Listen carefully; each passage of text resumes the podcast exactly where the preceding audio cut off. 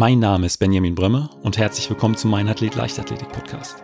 Ich habe mich unmittelbar nach den deutschen Hallenmeisterschaften mit dem Moderator und Event Presentation Manager Florian Weber unterhalten. Florian war bei den Hallenmeisterschaften in Dortmund als Moderator mit dabei und ich habe ihn gefragt, was waren seine Highlights und sein Eindruck von diesem Wettkampf. Also viel Spaß!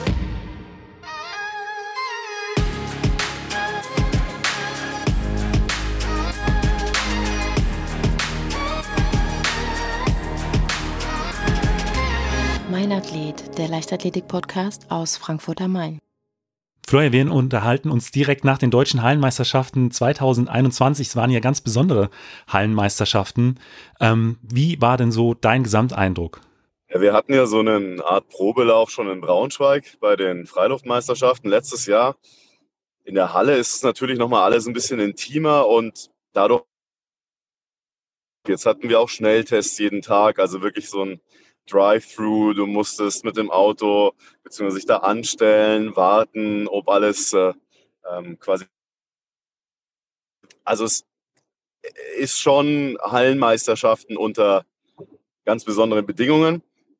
Nichtsdestotrotz, wenn man sich die Ergebnisse ansieht, dann merkt man, glaube ich, deutlich, dass der Hunger, äh, die Leidenschaft bei den Athleten ungemindert da ist. Auch, auch das Leistungspotenzial, Vermögen. Und man muss ja sagen, dass die meisten oder viele jetzt auch gar nicht den, den, den Zugang gerade zu ihren klassischen äh, Trainingsstätten haben, ähm, wirklich alternativ trainieren müssen. Das hat man, finde ich, jetzt nicht gemerkt. Kleine Teilnehmerfelder waren es. Das ist natürlich was, was man auch noch merkt, weil es alles sehr schnell rum ist, Entscheidungen sehr schnell da sind. Aber bei all diesen Einschränkungen, glaube ich, kann man wirklich sehr positiv drauf zurückblicken. Auch, auch muss man auch sagen, dass der DLV sowas ermöglicht. Die ganzen ehrenamtlichen Helferinnen und Helfer, hier die Dortmunder, ähm, das ist schon, schon sehr hoch anzurechnen. Du hast es auch gerade schon angesprochen, da waren einige starke Leistungen mit dabei. Du warst ja direkt in der Halle. Was waren denn so aus deiner Sicht die, die größten Highlights der letzten beiden Tage? Es hat bei, für mich mit, mit Max Hess angefangen, mit den 17 Metern, die er da im letzten Versuch noch rausgeballert hat. Das war toll. Das war auch wirklich so, so, so ein Highlight und damit ging es dann auch so richtig los. Hm, dann hatten wir insbesondere die 60 Meter Überraschungssieg bei den Mädels, deutscher, egalisierter deutscher Hallenrekord durch Kevin Kranz, sechs äh, Bestleistungs äh, mit sechs äh, persönlichen Bestleistungen äh, von acht Athleten. Also äh, toller, toller erster Tag. Und heute ging es ähnlich gut weiter.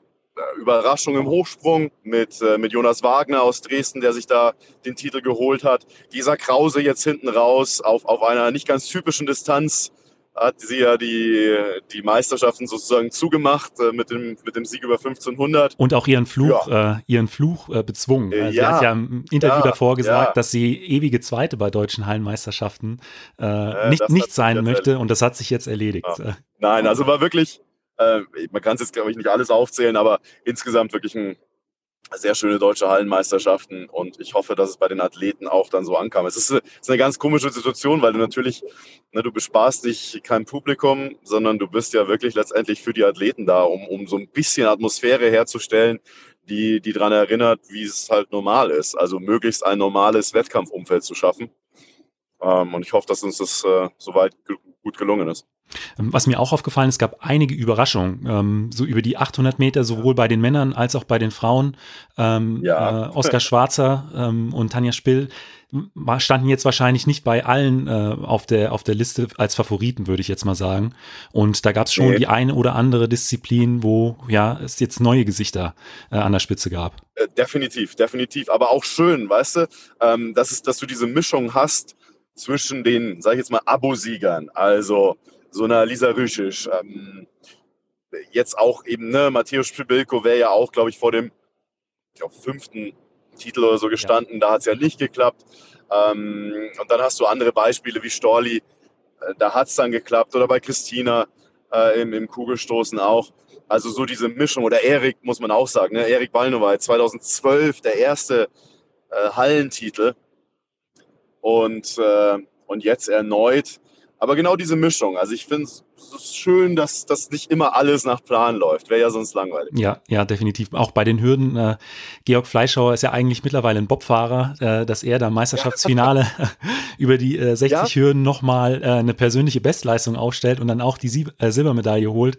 Ähm, ja. Fand ich auch eine, eine tolle Überraschung. Total. Und ich glaube, wenn du ihm noch 10 Meter gegeben hättest, der ist ja wirklich stark aufgekommen hinten raus, ja. dann wäre es wahrscheinlich für Erik echt eng geworden. Ähm, bin, bin sehr gespannt auf die Freiluftsaison, was, was da dann auf den Hürden passiert. Absolut. Wird spannend. Eine Sache, die mir bei den 60 Metern noch aufgefallen ist, war der, äh, die Startposition von Michael Pohl. Ich weiß nicht, ob man das in der Halle so gesehen hat wie ja. im, äh, im Livestream. Der hintere Fuß, der war ja so extrem Ganz weit oben. Ähm, das war, ja. ich glaube, so 15 Zentimeter zwischen Fußspitze und Boden. Ich musste ihn heute auch mal ähm, kurz äh, äh schreiben, äh, was es auf sich damit, was es damit auf sich hatte, weil ich habe mir noch die äh, Clips vom E-Staff angeschaut. Da saß er genauso im Blog und ähm, da hat er mir erzählt, dass er früher immer unzufrieden war mit seiner Position im Startblock und dann hat er sich die Position von ähm, Blake, äh, ich glaube der Zulu, noch einige andere ja. wirkliche Topsprinter angeschaut und da ist ihm das mal aufgefallen, dass die eine ähnliche Position im Startblock haben.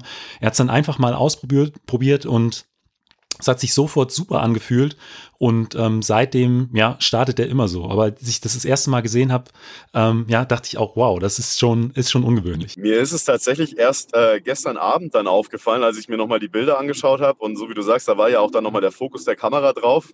Ähm, und ich habe äh, dann auch auf Twitter hat es dann ein, äh, ja, ein Sportwissenschaftler, ein Befreundeter aufgenommen, der dann auch Vergleiche gezogen hat. Ähm, eben so wie du gesagt hast gerade äh, mit, mit anderen Athleten, die ähnlich äh, interessante äh, Haltungen haben. Was, was mir auch noch aufgefallen ist, ähm, ich weiß jetzt nicht mehr, muss dir auch noch mal anschauen, äh, die, die unterschiedliche Armhaltung, teilweise super breit, also wirklich quasi das komplette, äh, die, die Hände wirklich in die Ecken äh, quasi der, der eigenen Bahn und dann teilweise, ich glaube, Kevin zum Beispiel ist ganz, ganz schmal und ich glaube, Michael sind auch ganz, ganz schmal äh, mit den Schultern, also quasi wirklich geradeaus, horizontal, äh, vertikal runter von den Schultern aus.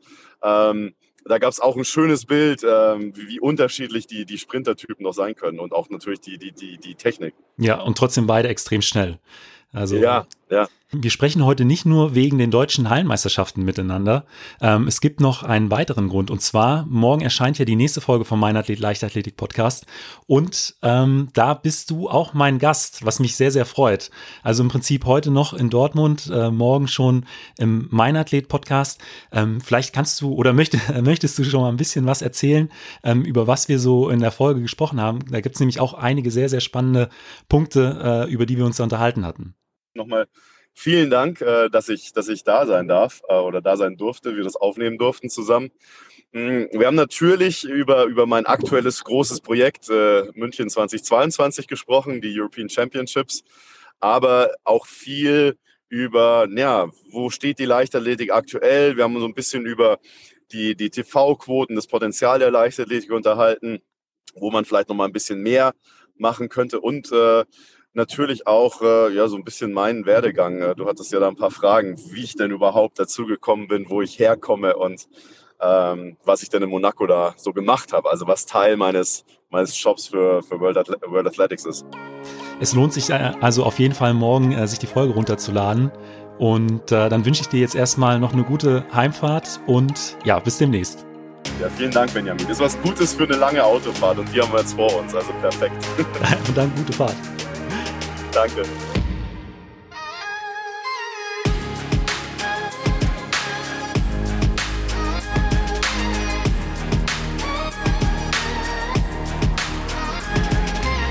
Falls euch die Folge gefallen hat, hinterlasst mir doch einfach eine Bewertung bei Spotify, iTunes oder eurem Podcatcher und abonniert den Podcast. Vielen Dank und bis zum nächsten Mal.